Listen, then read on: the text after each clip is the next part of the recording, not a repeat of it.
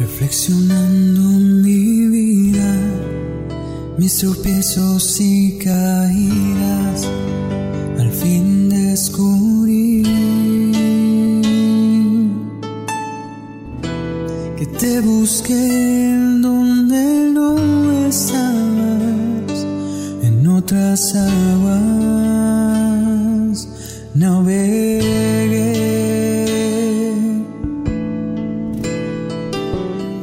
¿Qué tal amigos? Sean bienvenidos una vez más a este su podcast favorito Camino a la Santidad. Hoy 29 de julio celebramos a Santa Marta. Ella es considerada como la patrona de las cocineras y de las amas de casa. Esta gran mujer que, bueno, tuvo la dicha de recibir a nuestro Señor varias veces en su casa y ser una de sus más grandes amigas. Y bueno, pues el día de hoy, antes de comenzar el relato acerca de su vida, el relato acerca de Santa Marta, me gustaría probar un modo diferente a ver si esto les llama un poco la atención y pues para que lo compartan con los más pequeñines de la casa. Espero que este nuevo modo de narrar los podcasts, de narrar la vida de los santos que voy a utilizar eventualmente con algunos santos, bueno, pues les sea de su agrado. Entonces, bueno, vamos allá. Hace mucho tiempo, en Betania, un pueblecito cercano a Jerusalén, vivía una familia de la cual dice el Evangelio un elogio hermosísimo. Jesús amaba a Marta y a María y a su hermano Lázaro.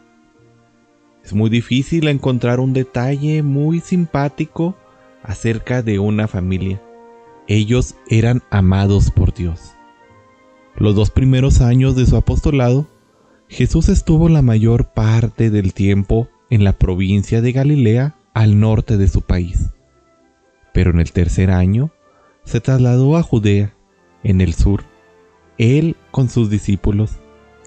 En Jerusalén era bastante peligroso el quedarse por las noches porque los enemigos le habían jurado guerra a muerte y buscaban cualquier ocasión propicia para matar al Redentor. Pero ahí, a cuatro kilómetros de Jerusalén, había un pueblecito tranquilo y amable. En él, un hogar donde Jesús se sentía a gusto, un lugar donde se sentía bien recibido. Era el hogar de Marta, María y Lázaro.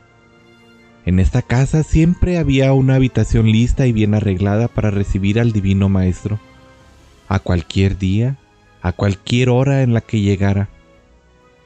Y tres corazones, verdaderamente amigos de Jesús, le esperaban con este afecto fraternal. Ahí Jesús se sentía como en su casa. Con razón dice el Evangelio que Jesús amaba a Marta, a María y a Lázaro. Qué bueno fuera que cada uno de nuestros hogares se pudiera decir lo que la Biblia afirma del hogar de estas tres personas afortunadas. Qué bueno sería que nuestros hogares fuera un hogar abierto a cualquier hora, a cualquier día, en el que Jesús pudiera llegar y descansar. Un hogar en el que Jesús pudiera sentirse como en su propio hogar, bien recibido, con una familia, con unos amigos que lo reciban. Y es así como se ha hecho famosa esta escena que sucedió un día en la que Jesús llegó a Betania con sus doce apóstoles y con las santas mujeres. María corría de un lado para otro preparando los alimentos, arreglando las habitaciones, llevando refrescos para los sedientos viajeros. Jesús, como siempre, aprovechando aquellos instantes de descanso, se dedicó a dar sabias instrucciones a sus discípulos. Oír a Cristo era lo más hermoso que pudiera existir. Él estaba ahí sentado en un sillón y los demás, atentos, sentados en el suelo escuchándolo. Y es ahí en medio de todos ellos se encontraba María, la hermana de Marta, extasiada oyendo tan formidables enseñanzas. De pronto, se detiene un poco en sus faenas y acercándose a Jesús le dice con toda confianza, como la confianza de aquel que le habla a un hermano, Señor, ¿cómo te parece que mi hermana me haya dejado a mí sola con todo el oficio de la casa? ¿Por qué no le dices que me ayude un poco en esta tarea? Jesús se voltea a ella con su suave sonrisa, con un tono bondadoso le responde, Marta, Marta, te afanas y te preocupas por muchas cosas. Solo una cosa es necesaria. María ha escogido la mejor parte, la que no le será quitada jamás. Marta entendió la lección y arremangándose el delantal se sentó también ahí en el suelo para escuchar las divinas instrucciones del Salvador. Ahora sabía que todos los afanes materiales no valían tanto como escuchar las enseñanzas que vienen del cielo y aprender a conseguir la eterna salvación. En este momento Marta comprendió en su corazón que lo más importante era escuchar al Salvador, escuchar lo que tiene que decirnos Dios por boca de su santo profeta. El evangelista San Juan nos narra en el capítulo 11 lo que sucedió más tarde. Sucedió que un día Lázaro se enfermó y agravó, y empezó a dar señales muy graves de que iba a morir. Jesús se encontraba lejos. Las dos hermanas le enviaron un empleado con este sencillo mensaje. Señor, aquel a quien tú amas está enfermo. Qué bello modo de comunicarle la noticia. Sabemos que Jesús los amaba hasta el extremo, a sus más grandes amigos. Y así como alguien ama a otra persona, no escatima en gastos para ir a ayudarlo. Pero Jesús, que está al otro lado del Jordán, no se movió de donde estaba. Un nuevo mensajero llegó y le dijo a Jesús, Jesús, te hablan, te habla Marta y María, tus amigos. A los apóstoles Jesús les contesta, esta enfermedad será para gloria de Dios. Y luego añadió, Lázaro, nuestro amigo, ha muerto, y me alegro de que esto haya sucedido sin que yo hubiera estado allí, porque ahora van a ver y creerán. A los cuatro días de muerto, Jesús se puso en camino hacia Betania. La casa estaba llena de amigos y conocidos que habían llegado a dar el pésame a las dos hermanas. Tan pronto Marta supo que Jesús venía, salió a su encuentro y le dijo, Oh Señor, si hubieras estado aquí no habría muerto mi hermano. Pero aún ahora, yo sé que cuanto pidas a Dios, Él te lo concederá. Jesús le dijo a Marta, Tu hermano resucitará. Marta le contestó, Ya sé que resucitará en el último día, el día de la resurrección de los muertos. Pero Jesús añadió, Yo soy la resurrección y la vida. Todo el que cree en mí, aunque haya muerto, vivirá. ¿Crees en esto? Marta comprendió en su corazón las palabras que el Señor le decía y respondió con una fe y una seguridad muy grande. Sí, Señor, yo creo que tú eres el Cristo, el Hijo de Dios, el que tenía que venir al mundo. Qué maravillosa profesión de fe ha hecho esta santa mujer. Dichosa Marta que hizo decir a Jesús verdades tan formidables. Jesús pues le preguntó, ¿dónde lo han colocado? Y viendo Jesús llorar a Marta, a sus acompañantes, se conmovió en lo más profundo de su ser y empezó a llorar. Las gentes que estaban alrededor comentaban, mira cómo lo amaba. Y fue así que Jesús fue al sepulcro, que era una nueva cueva con piedra de que cubría la entrada. Jesús dijo, quiten la piedra.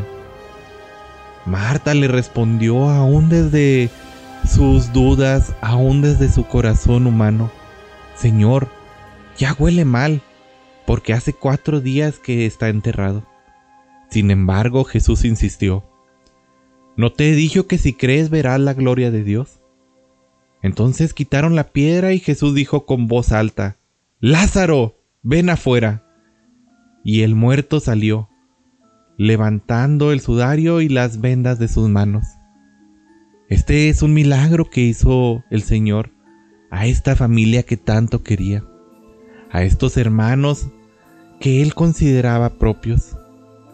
A estas personas que aunque no fueran de su sangre, eran como sus propios hermanos, como su familia. Qué bueno sería que nosotros en nuestra casa también recibiéramos al Señor.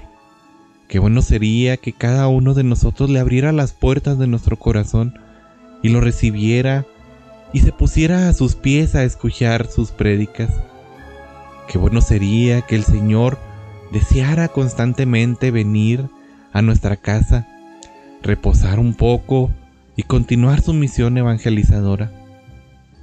Oh, quien fuera como esta Marta, esta santa mujer que se puso a los pies del Señor a servirlo, que se afanaba en tantas cosas para que el Señor tuviera el mejor momento posible, para que estuviera bien atendido en su casa. Este es un ejemplo que nos pone a todos nosotros y es un ejemplo que por ello ha sido declarada la patrona de las cocineras y la patrona de las amas de casa. A ustedes que me escuchan, amas de casa, hermosas mujeres, hermosas mujeres que siguen al Señor, hermosas mujeres que son parte de este grupo de las santas mujeres que están al servicio de nuestro Señor. Yo les hago la invitación que así como Santa Marta, dejemos a veces de lado las preocupaciones del mundo, las preocupaciones del hogar, y comprendamos como ella en nuestro corazón que lo más importante es ponernos a los pies del Maestro y escuchar sus palabras. Pero no, no olvidemos que también está en nosotros el dar lo mejor de sí, el dar lo mejor a este hombre, a este huésped que viene a hospedarse en nuestra casa. Recibamos pues al Señor, al Maestro en nuestra casa y tengamos esta fe plena como lo tenía Santa Marta, esta fe de que este hombre es el Cristo, el Hijo de Dios vivo. Bueno hermanos, esto ha sido todo el día de hoy sobre la historia, sobre la vida de Santa Marta. Espero que esta forma ahora de relatar a modo de cuento nos ayude un poco y nos ayude también a compartir esta historia con los más pequeños de nuestra casa.